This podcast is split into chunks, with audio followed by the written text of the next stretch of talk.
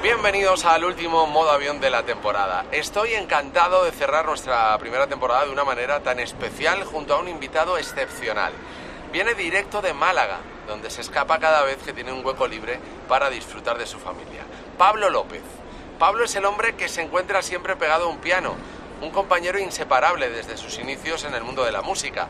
Aunque en su infancia soñaba con ser periodista, pronto descubrió su verdadera pasión por la música y a los 14 años comenzó a componer canciones para llamar la atención de las chicas. Después de años de dedicación y esfuerzo, ha logrado lanzar cuatro discos y ostenta el impresionante récord de casi 100 conciertos en vivo en una sola gira. No está nada mal, ¿eh? Hoy Pablo comparte conmigo su asiento y sus experiencias. Nos sumergiremos en las vivencias que la vida le ha regalado.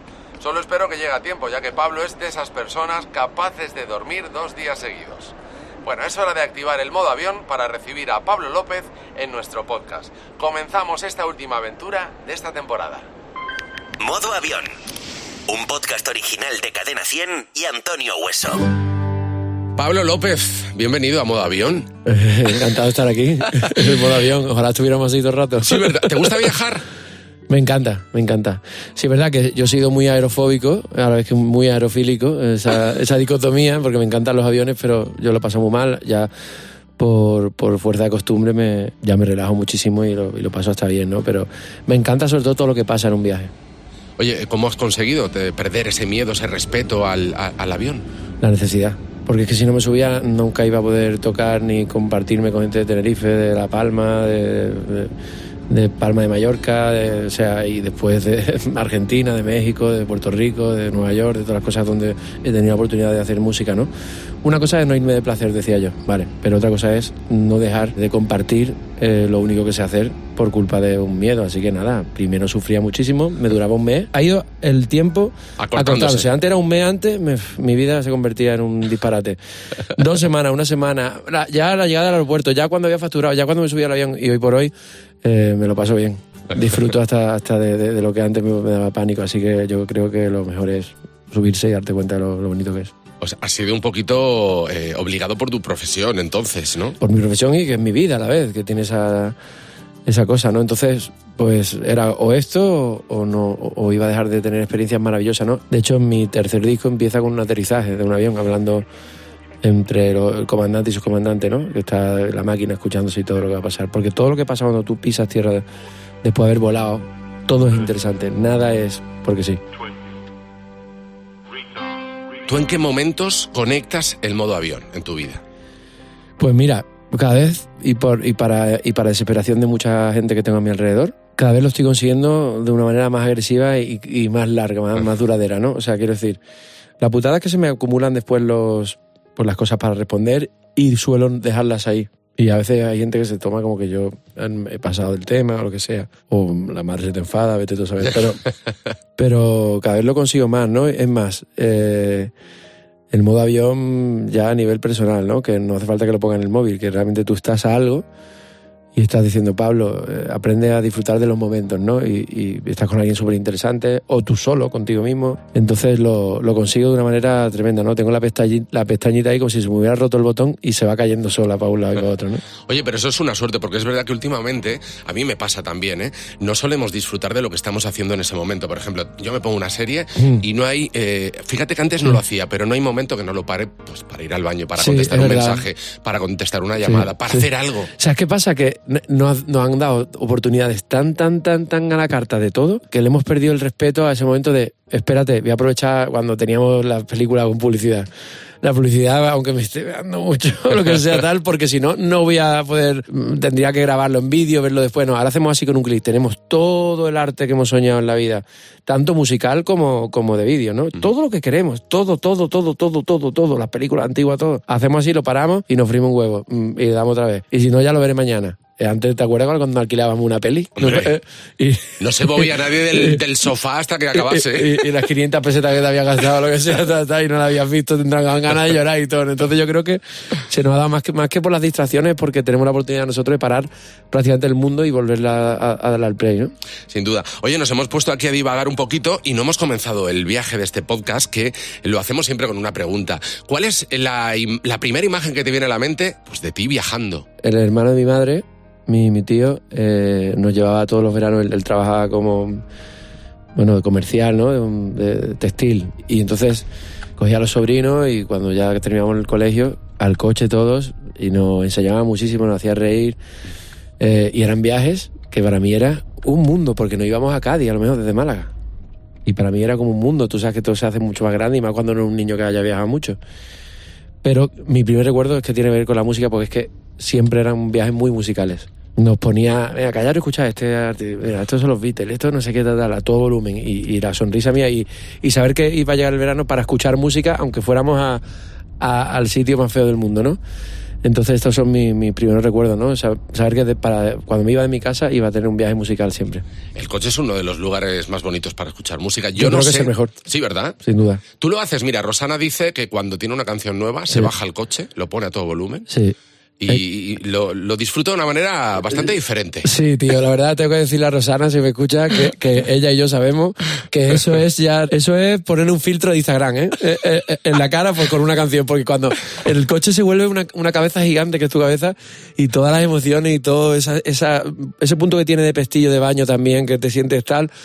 Después sube arriba y dice, no, es que el coche se escucha mejor, no, es que tiene las circunstancias para que parezca mejor de lo que es, ¿no? Pero bueno, que es bendito sean los coches porque yo creo que han empujado muchas canciones que han sido embrionarias primero y después se han hecho grandes gracias a, a tener esa sensación de inmediatez que tenemos ahora mismo también, que te lo pones en el móvil, bajas, pum, y lo pones, ¿no? Oye, ¿qué tipo de viajero eres, Pablo? Eh, ¿Eres de los que organiza con tiempo eh, o, o se deja llevar un poco? Yo no organizo un viaje desde, desde- desde el instituto cuando nos fuimos en un crucero. O sea, eh, claro, como viajo tanto por castigo, por castigo positivamente hablando, eh, de hecho este año lo pensé, no broma, porque este verano yo me quedé en Madrid todo el verano. Eh, exceptuando cuando estuve en México y tal, pero pues estaba, escribiendo para Rafael, etcétera, y no sé, quise volver a disfrutar, que hacía tiempo no me pasaba de Madrid, que tiene un encanto especial para mí en, verano, ¿no? Tampoco que sea la leche, pero una maravilla. Pero este año he pensado, vale, Pablo, intenta cogerte una casita o algo así, un hotelito para julio. Pero ¿qué pasa? Que después llega julio, llega tu manager, llega te dice, no, hostia, qué buena noticia, nos ha salido una gala en la Casa Blanca, en Estados Unidos. Y tú- te vas ahí a la Casa Blanca. Hombre, y Entonces tanto. ya me he acostumbrado a no, A no organizar. a no organizar. Y siempre se me, se me sobrevienen encima, lo cual hace que todo se encarezca y todo sea siempre un riesgo de a ver qué nos va a pasar, a ver dónde vamos a ir, pero bueno, normalmente sale bien. Has hablado de ese viaje crucero, ¿no? Que hiciste cuando eras un adolescente, ¿no? Sí. Eh, eh, ¿Algo que destacar de ese viaje? Nada, que no me comí un colín. y- que, que todos los chavales del instituto vinieron con experiencia, imagínate, life changing. Y yo estuve allí con mis amigos dando vueltas, me pilló una tormentilla un día y, y nada, que no triunfé. Llegué al instituto como vais ahí, con una mano delante y otra detrás. Oye, Pablo, ¿has viajado alguna vez solo? ¿Te No. gusta? ¿No? No he viajado lo has jamás. probado? No lo he probado y además es algo que, que yo siempre me causa pudor, incluso hablar con la gente que lo hace. Porque, y entiéndeme, ¿eh? Eh, Voy a sonar más idiota de lo que soy incluso, pero hay un montón de cosas que yo no me cabe en la cabeza que se hagan solo, ¿no? Por ejemplo, hay mucha gente se va al cine solo, se va a restaurantes buenos solo, se va a viajar solo, y yo creo que empiezan a, se vuelven a- adictos, tío. Eh, eh, porque algo, algo guapo debe tener. Porque es que ya empiezan a no querer viajar con nadie, ni comer con nadie, ni nada. Solo a todas partes. Fíjate, yo vivo solo. Y, y yo creo que llevo tres años en la, en la casa, en el piso de donde vivo yo ahora mismo. Y yo creo que habré pasado solo allí dos noches, como mucho. En tres años, dos noches. Siempre hay, hay necesito gente, ¿no? compartir, como compartir constantemente. Necesito hablar, necesito compartir, necesito. Si estoy viendo una película en mi casa, estoy solo, una serie, ha pasado algo, y digo, hostia, tío, y miro a mi alrededor y no hay nadie, me da una. Me da ¿Con un quién lo compartes, no? Sí, sí, sí, exacto. Entonces, imagínate, ¿no? De ahí al, al- al puntazo que mucha gente me ha dicho, pues, este, psicoanalistas, eh, eh, amigos psicoanalistas, eh, familia, hostia, tú deberías irte solo, debería, debería. Yo me pongo de mala leche, debería, pues vete tú. O sea, pero, pero sin embargo, puede ser interesante, ¿no? Al- Algún día me veré forzado por alguna y a mí me suelen pasar las cosas más bonitas cuando no me queda otra, ¿no? Entonces ya, ya lo comprobaré, ¿no? Tiene que ser interesante. ¿Cuál es el viaje que más te ha marcado de todos los que has vivido? Eh,